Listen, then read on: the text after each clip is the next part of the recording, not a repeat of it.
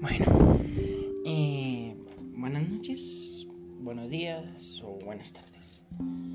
Primero vamos a tener un momento de reflexión. En este caso vamos a contar la ida de un ser querido, hecha por Jorge Romero. Más, más específicamente por mí. Esta no es una historia como otras, inventada, fantasiosa o hasta ficticia. No, simplemente esta historia está basada en hechos reales. Mejor dicho, en mi experiencia cuando mi abuelo paterno murió o obtuvo el descanso eterno. Bueno, comenzamos o remontémonos en el año 2015, para ser más específicos en el mes de abril. ¿Qué día? No me acuerdo. Pero lo que sí me acuerdo es que era un día normal. Bueno, no tan normal.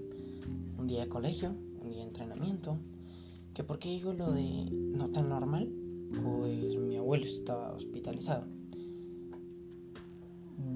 Bueno, a mi papá y a mis tías y tío les tocaba turnarse para cuidar de mi abuelo.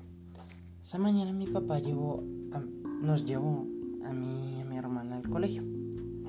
Luego de eso tenía que ir a cuidar a mi abuelo al mediodía. Después de eso tuve clase común y corriente. Aprendí cosas nuevas, jugué con mis amigos fútbol en el descanso y etc. Lo trágico comenzaría la hora de la salida, en donde nos recogió mi primo. Aquí comenzaba lo raro. Yo le preguntaba a mi primo que por qué mi mamá no me había recogido como, como era de costumbre.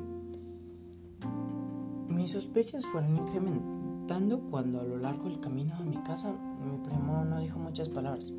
Estaba totalmente serio y no se le veía muy feliz. Obviamente pensé que había pasado algo malo. Pensé en todos los posibles acontecimientos malos que pudieran ocurrir. Al llegar a mi casa noté que algo estaba mal. ¿Qué por qué? Pues mi tío de parte materna y la esposa de mi tío, la cual le digo tía de cariño, estaban en el cuarto de mis padres. Y también era muy raro que ellos dos se encontraran en mi casa. Mi mamá estaba llorando inmediatamente y, eh, y mi mamá estaba llorando. Inmediatamente fui a ver qué estaba sucediendo. Pregunté asustado y con miedo a lo que podría escuchar próximamente. ¿Qué pasó? Mi mamá me miró los ojos fijamente y me dijo,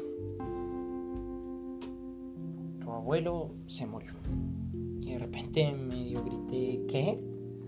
Y obviamente me puse a llorar y a recordar esos momentos en que mi abuelo me enseñó a jugar naipes, jugábamos parques, veíamos televisión, almorzábamos juntos, hablábamos juntos y muchas cosas más.